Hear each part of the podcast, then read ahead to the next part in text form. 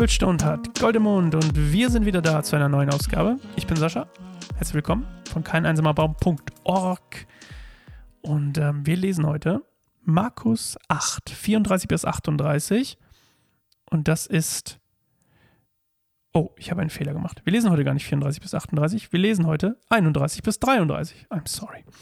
Die erste Ankündigung von Jesu Leiden und Auferstehung. Markus 8, 31 bis 33, entschuldigt bitte.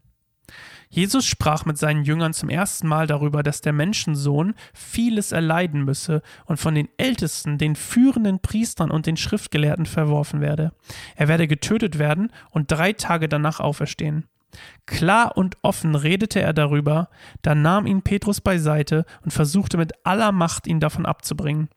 Aber Jesus wandte sich um, sah seine Jünger an und wies ihnen scharf zurecht. Geh weg von mir, Satan, denn was du denkst, kommt nicht von Gott, sondern ist menschlich. Also, Setting, Petrus hat's gecheckt, dass er der Messias ist. Petrus Vorstellung davon, wer der Messias ist, ist komplett falsch. Sie ist komplett menschlich beeinflusst von dem, was, was die Pharisäer und die Schriftgelehrten, was auch immer, sich als Messias vorgestellt haben, nämlich politische Herrscher. Und ich hatte ja letztes Mal schon gesagt, dass die Jünger es nicht gecheckt haben. Und hier zeigt sich, dass sie es nicht gecheckt haben.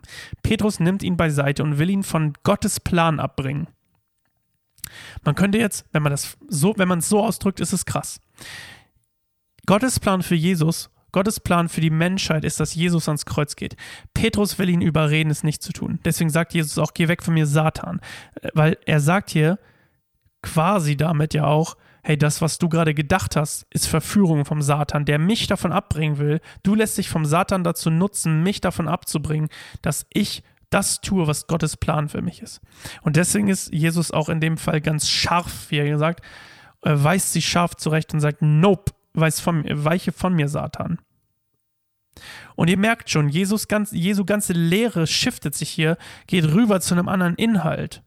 Es geht nämlich nicht mehr um den quasi, um das Ganze so, also es ist ein bisschen on point jetzt, wenn man das so sagen will. Jesus sagt hier ganz, ganz deutlich, ganz, ganz deutlich, was kommen wird. Ganz, ganz klar. So klar wie noch nie zuvor.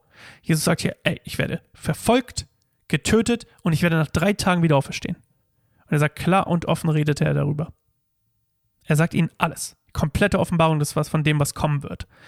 Und die Jünger haben Angst und sagen dann aus Menschlichkeit, wie auch Jesus dann, er sagt ja, denn was du denkst, kommt nicht von Gott, sondern ist menschlich.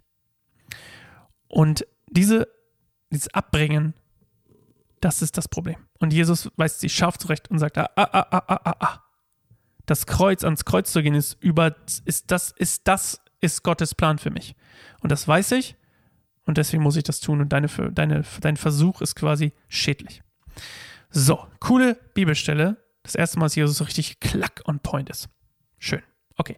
Wir hören uns morgen wieder zu einer weiteren Folge Bibelstunde hat Gold im Mund und bis dahin. Ciao.